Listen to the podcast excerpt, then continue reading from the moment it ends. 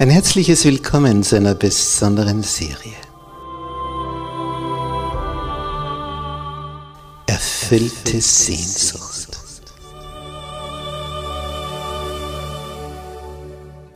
Die Welt der Bibel.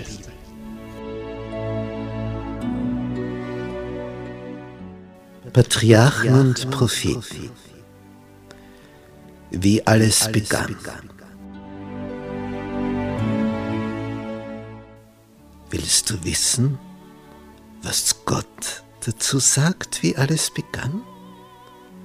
Willst du erfahren, was da vor sich ging am Anfang, bevor die große Flut kam?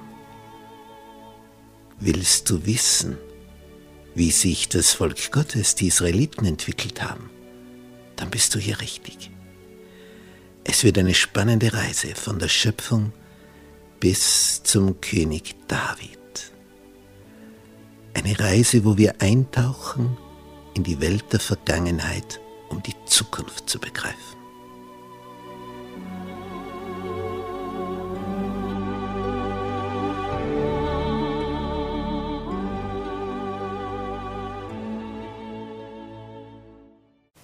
Gnade sei mit euch und Friede von Gott unserem Vater und dem Herrn Jesus Christus.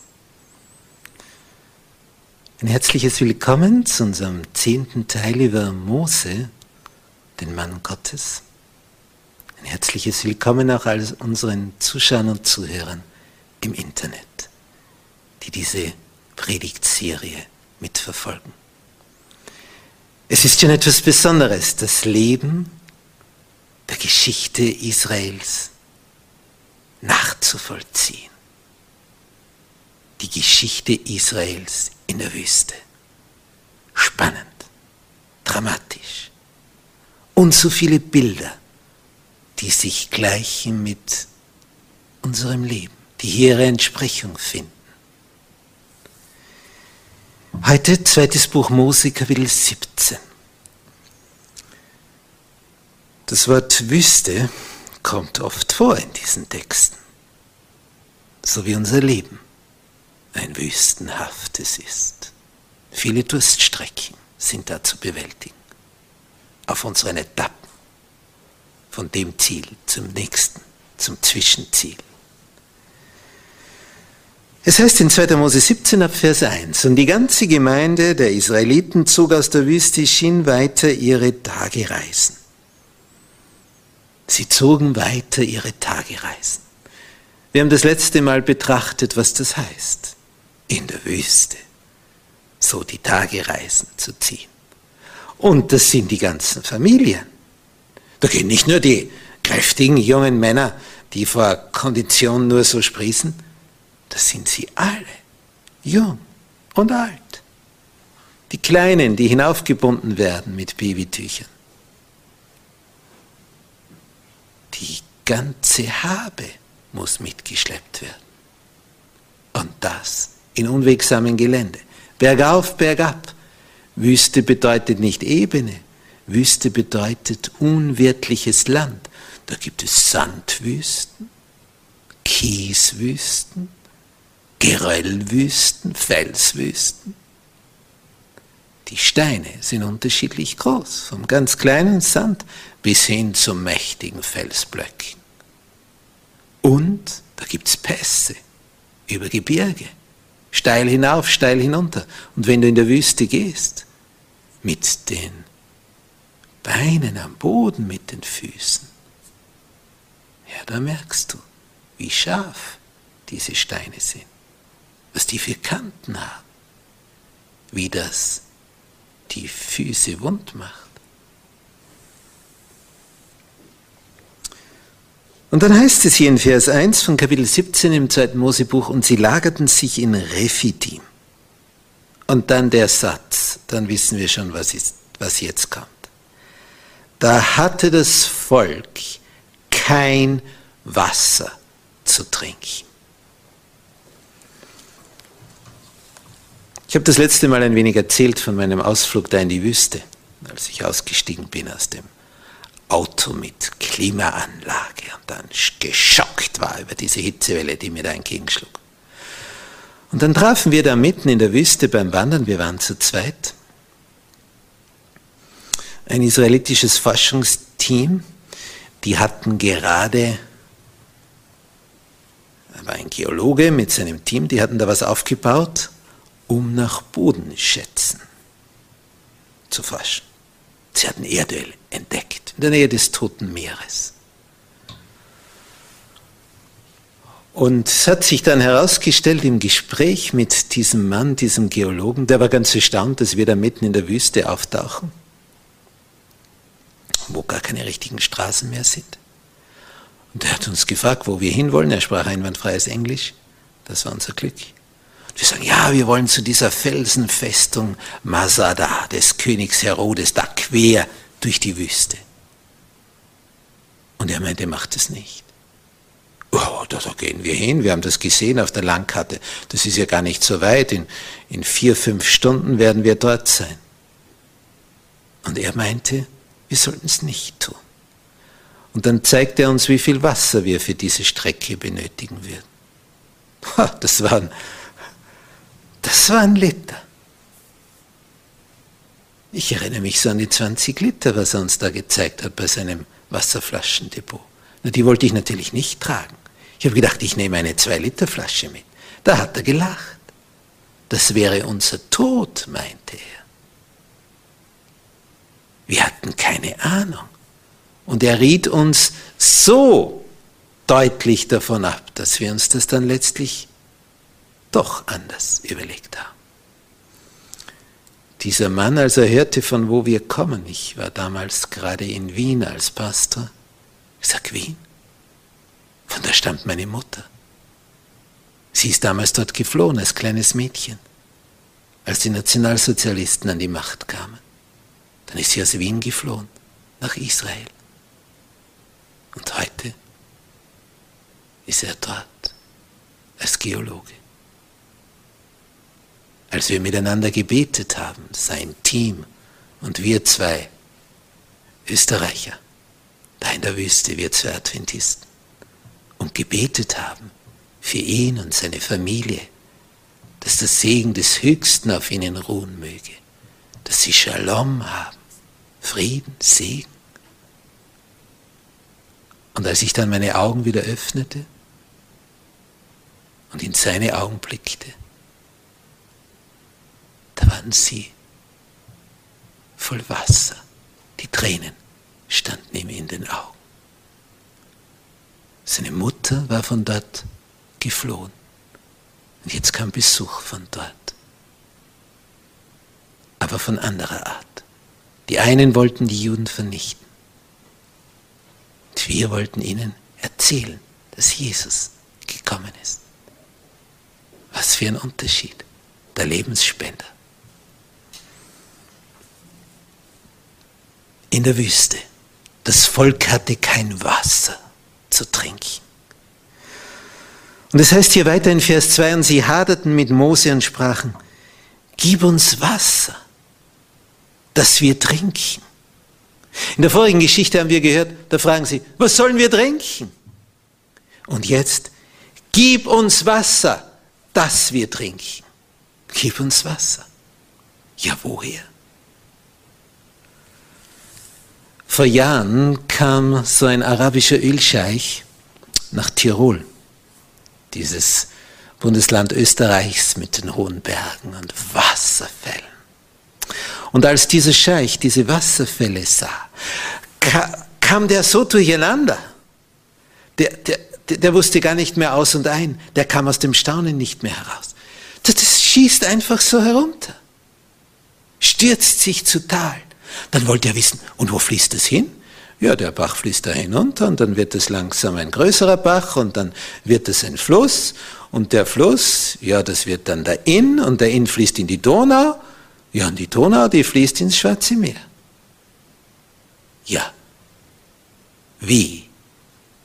Fangt ihr dieses Wasser nicht auf? Ja, teilweise, das ist so viel, das brauchen wir längst nicht alles. Ihr lasst das Wasser einfach so wegrennen. Ja, warum? Meine Güte, seid ihr reich. sagte dieser Scheich, als er die Wasserfälle in Tirol sah. Seid ihr reich? Wenn wir dort in den Wüstensand kommen und sehen, da sprudelt schwarz hervor, sagen wir, oh, seid ihr reich. Die sehen das gar nicht so, denn ihr schwarzes Gold, das kann man nicht trinken. Ohne Erdöl kannst du überleben. Ohne Wasser bist du tot. Wer ist jetzt reicher? Quellwasser aus den Bergen, die Alpen, das Wasserreservoir für Europa.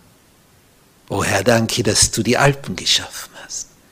Diese herrlichen Gebirge nicht nur schön zum Anschauen und schön zum Wandern und zum Klettern und zum Skifahren und, und, und. Wasserreserven.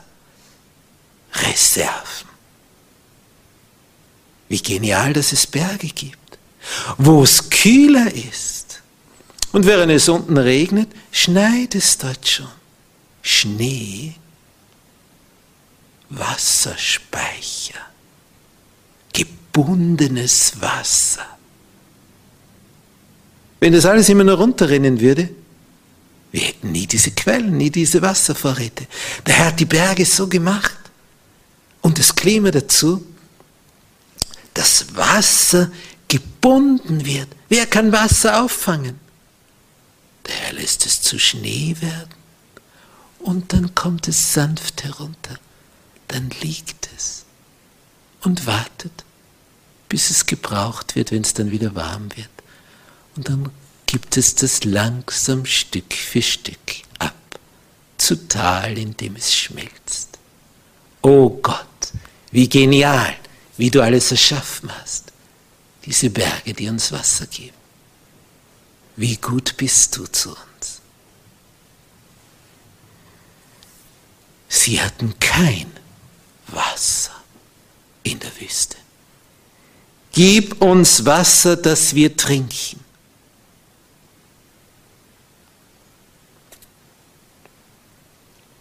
Als ich dort in Israel, in Jaffa neben Tel Aviv, mir überlegte, was soll ich jetzt für Wasser kaufen, dann sah ich plötzlich Wasserflaschen mit Fotos von Schweizer Bergen, das Schweizer Wappen drauf, das weiße Kreuz im roten Feld, Swiss Water. Wonach habe ich gegriffen? Danach habe ich gegriffen. Und dort kamen wir regelmäßig vorbei, bei diesem kleinen Geschäftchen, in dieser belebten Straße. Der Händler dort, der wusste schon, wenn er uns sah, dann kam schon ein breites Grinsen über sein Antlitz und er hat die sechser Packungen schon auf die Decke gestellt.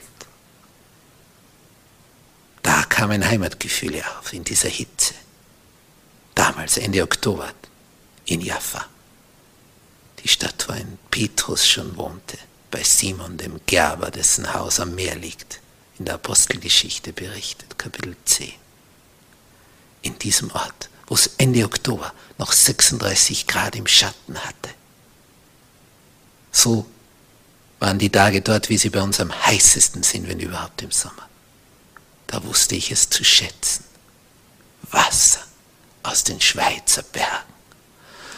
Ah, seitdem schätze ich Wasser noch viel, viel mehr.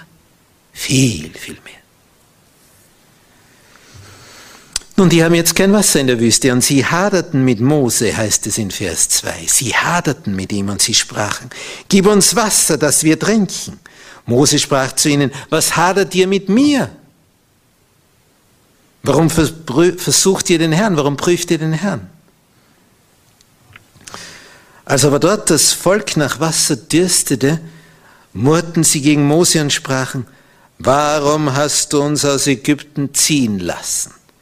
Dass du uns, unsere Kinder und unser Vieh vor Durst sterben lässt. Diese Szene, die kennen wir schon. Und sie wird noch oft gedreht werden dort in der Wüste. Solange alle Wasservorräte haben, solange alle ihr Mann erfinden, ist alles in Ordnung. Aber wenn es kein Wasser gibt, ist alles anders. Der Tod vor Augen.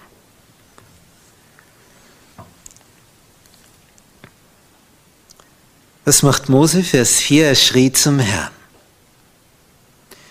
Was soll ich mit dem Volk tun? Es fehlt nicht viel, dass sie mich steinigen. Es fehlt nicht viel. Der Herr sprach zu ihm, tritt hin vor das Volk, nimm einige von den Ältesten Israels mit dir, nimm deinen Stab in deine Hand, mit dem du den Nil schluckst, und geh hin. Siehe, ich will dort vor dir stehen auf dem Fels am Horeb.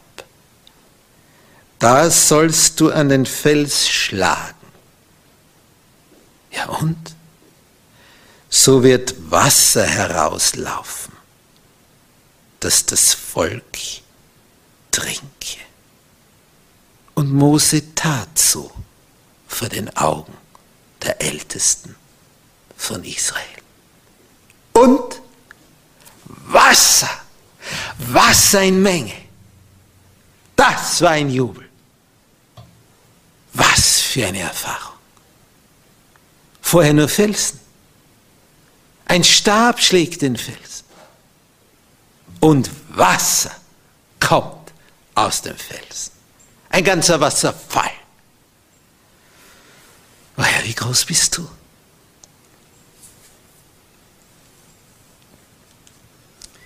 Der Ort wurde genannt Massa und Meriba, weil die Israeliten dort gehadert und den Herrn geprüft und gesagt hatten, ist der Herr nun unter uns oder nicht? War er unter ihnen? Sonst hätte es kein Wasser mehr gegeben. Er war unter ihnen, in dieser Wolkensäule. Massa bedeutet Streit, Kampf, Meriba, Prüfung.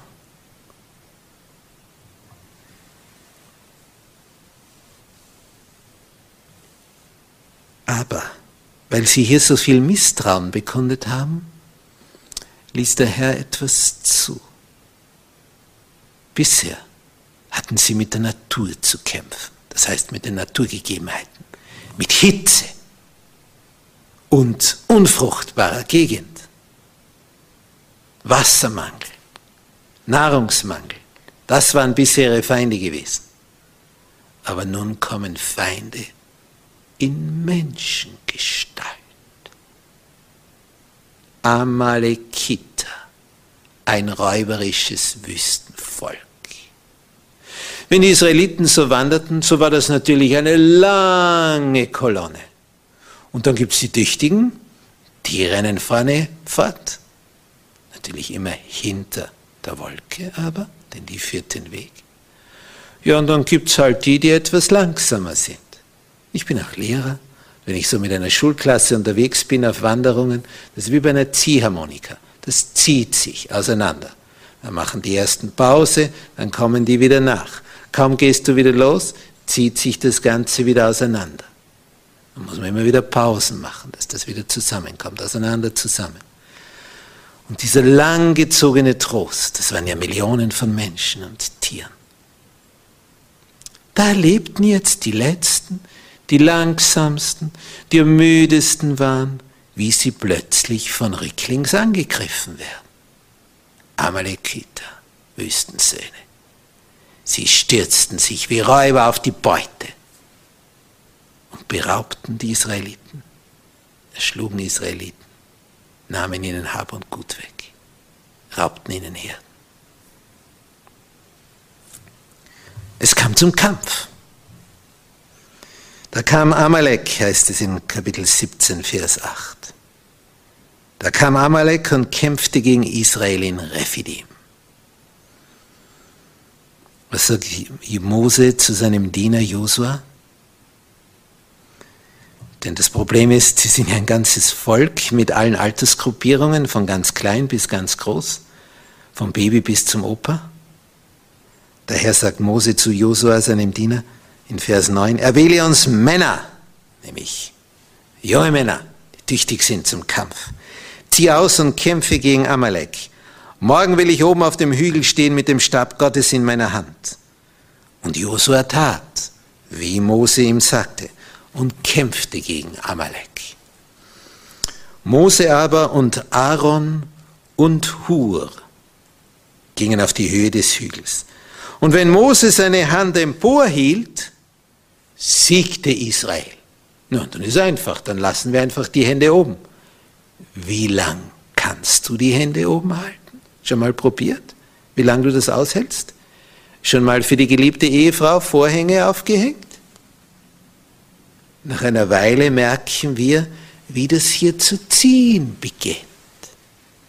Ist nicht die normale Tätigkeit, die Hände so zu halten. Und dann gibt man sie gern herunter. Sie erschlaffen die Arme. Normal hängen sie eben runter und sind nicht immer so.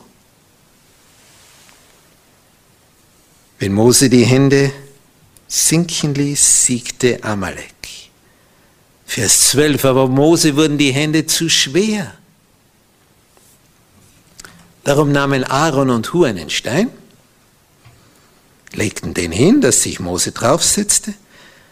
Aaron aber und Hur stützten Mose die Hände, auf jeder Seite einer.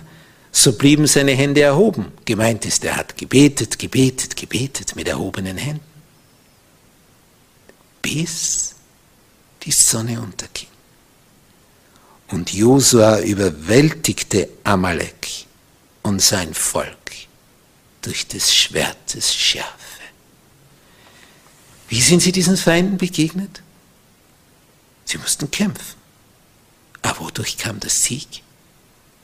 Da wurde im Hintergrund gebetet. Es wurde gebetet. Da gibt es oft in der Kirchengemeinde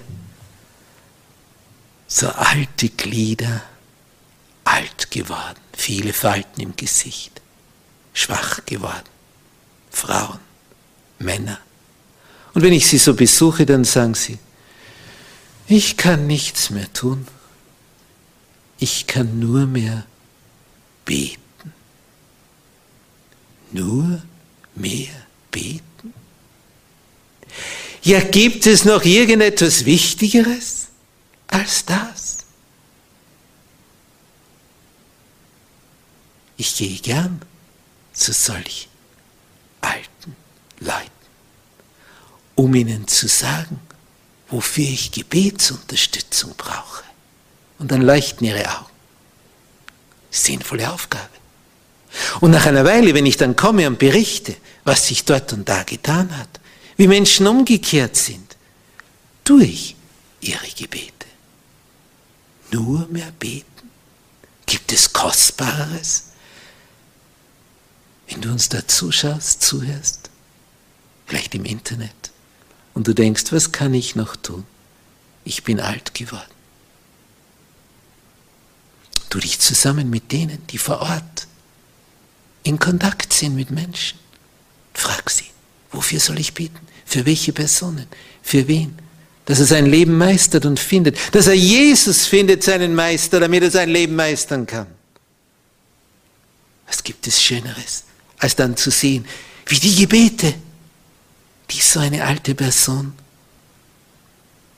die schon ganz schwach geworden ist, dass sie diese Gebete gen Himmel sendet, die letztlich mehr Stärke bewirken als alles andere, was in einer Kirchengemeinde geschieht. Nur mehr beten. Das ist das Größte, wenn du Zeit hast, dafür dir eine Zeit einzusetzen. Sinnvolles Beten. Nicht jammern und klagen, was alles wehtut den Herrn bitten und anflehen, wie hier Mose. Er ist nun über 80, betet und ringt. Und der junge Josua kämpft mit der jungen Truppe. Und so siegen sie miteinander. Die einen kämpfen, die anderen beten. Das ergibt den Sieg. Und der Herr sprach zu Mose, so lesen wir in Kapitel 17, Vers 14, Schreibe dies zum Gedächtnis in einem Buch und präge es Josua ein, denn ich will Amalek unter dem Himmel austilgen, dass man seiner nicht mehr gedenke. Die Amalekiter bekamen noch eine Gnadenzeit von 400 Jahren. 400 Jahre hat Gott noch zugeschaut. Aber sie sanken moralisch immer tiefer. Bis dann unter dem ersten König Israels unter Saul in 1 Samuel Kapitel 15 dieser Auftrag kam. So, und jetzt ist Schluss, Ende der Gnadenzeit für die Amalekiter. Und es taucht dann noch einmal einer auf, sein Amalekiter der zu David kommt, der gerade auf der Flucht ist vor König Saul. Und dieser Amalekiter berichtet, ich habe gesehen, wie König Saul starb. Ich habe ihm sein Armgeschmeide abgenommen. Und zum Beweis bringt er das mit, den Schmuck des Königs. Sag, ich weiß, dass er tot ist. Ich habe ihn nämlich getötet, den König Saul. Er meinte, wenn er das David sagt, dann wird er punkten. Dann fragt David, wer bist du? Von welchem Volk bist du? Und dann sagt er, ich bin ein Amalekiter. Da war er wieder. Der Amalekiter. Da taucht er wieder auf. Voller Hass gegen das Volk Gottes waren sie, die Amalekiter, von Geschlecht zu Geschlecht von Generation zu Generation. Ein Hass gegen den Schöpfer des Universums. Ganz seltsam. Dann kam der Zeitpunkt, wo ihre Zeit zu Ende war. Aber dieser Amalekiter, der hier David belogen hat, hatte nämlich David, äh, den König Saul gar nicht getötet. Der hat sich selber ins Schwert, ins Schwert gestürzt. Selbstmord. Also schwer verwundet war, damit er den Philistern nicht lebendig in die Arme fällt. Aber dieser Amalekiter hat gelogen, um Belohnung zu bekommen. Die Belohnung war, dass David ihn töten ließ. Er kannte die Geschichte der Amalekiter. Und der passte genau in dieses Schema, leider.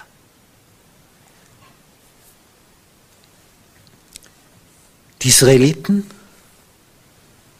kämpften also gegen vieles in der Wüste. Und so geht es uns auch. Wir sind hier in einem Wüstenleben. Und dieses Wüstenleben das setzt uns zu, auf vielerlei Art und Weise.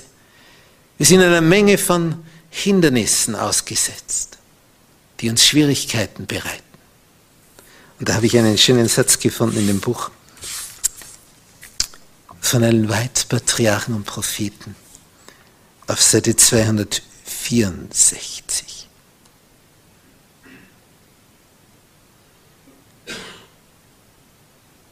die unser Wachstum hemmenden Hindernisse. Die werden bei einem zögernden, unschlüssigen Sinn niemals verschwinden. Und die den Gehorsam aufschieben, bis jeder Schatten der Ungewissheit weicht und bis keine Gefahr für Misserfolg oder Niederlage mehr besteht. Was werden die tun, die den Gehorsam aufschieben? Sie werden niemals gehorchen, steht hier. Der Unglaube flüstert, lass uns warten, bis die Schwierigkeiten beseitigt sind und wir unsere Lage besser übersehen können. Der Glaube dagegen, der drängt zum mutigen Vorwärtsgehen. Der Glaube hofft alles und er vertraut allem. Die Israeliten vertrauten dieser Wolke. Das heißt, diesem, der in der Wolke sich verbarg, nämlich Jesus. Wenn die Wolke sich hob, dann wussten sie Aufbruch, jetzt gehen wir wieder weiter. Wenn sie sich lagerte, dann lagerten sie sich auch. Es tut uns gut, ständig den Blick auf die Wolke gerichtet zu haben, auf unseren Herrn und Heiland. Denn es kommt der Tag, wo diese Wolke erscheint mit dem Heiland und seinen Engeln. Und dann sendet er seine Engel aus, um uns zu holen. Dann werden wir diese Wolke sehen. wie sie einst die Israeliten sahen. Das ist natürlich nicht so eine normale Regenwolke. Es ist diese Wolke, die den Herrn umgibt. Und dann wird es ein Glanz sein, eine Glorie, eine Herrlichkeit. Und dann kommt es darauf an, dass du auf der Liste stehst, die die Engel haben, die da ausgesandt werden, die herauszuholen aus diesem untergehenden Planeten, die vorher ihren Blick geheftet haben auf den in der Wolke, auf Jesus, ihren Herrn. Die werden dann gerettet. Die werden dann die Sieger sein. Auch wenn es vorher nicht danach aussieht. Auch wenn wir vorher noch eine Wüste zu durchqueren haben. Halte den Blick auf die Wolke.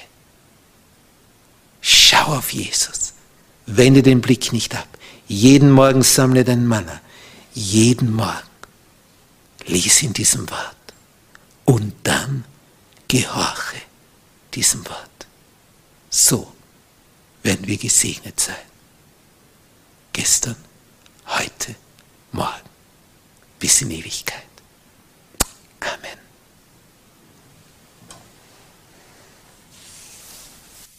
Unser liebreicher himmlischer Vater, was unternimmst du nicht alles, damit wir vorankommen? Danke, dass du uns deinen Sohn in dieser Wolke geschickt hast auf diesem Planeten. Danke, unser Herr Jesus, dass du bereit warst, deine Zeit dafür zu investieren, die Israeliten dadurch diese einsame Bergwelt zu führen. Danke, dass du ihnen Wasser, Wasser aus dem Felsen gegeben hast. Und du möchtest auch unseren Durst stillen, unseren Lebensdurst.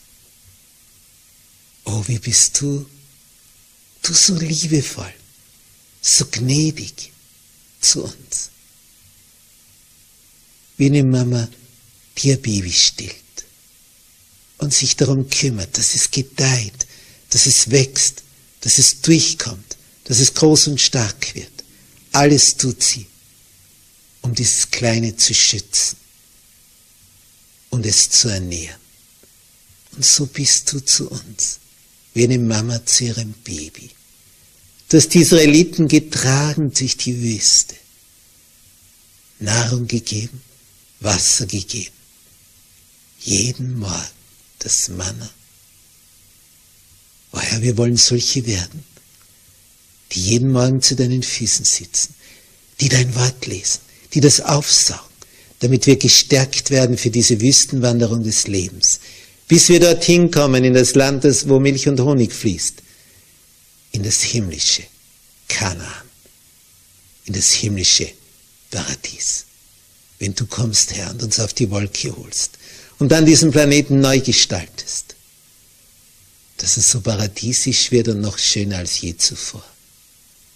Danke, dass du uns in der Zeit der Wüstenwanderung umgibst. Und schämen müssen wir uns, wenn wir da gemurrt und gehadert und gejammert haben. O Herr, du bist uns nahe, gerade in den Stunden, wo es scheinbar am engsten wird. Hab Dank, oh Herr, dass du uns so nahe bist, durch deine Güte und Gnade. Amen.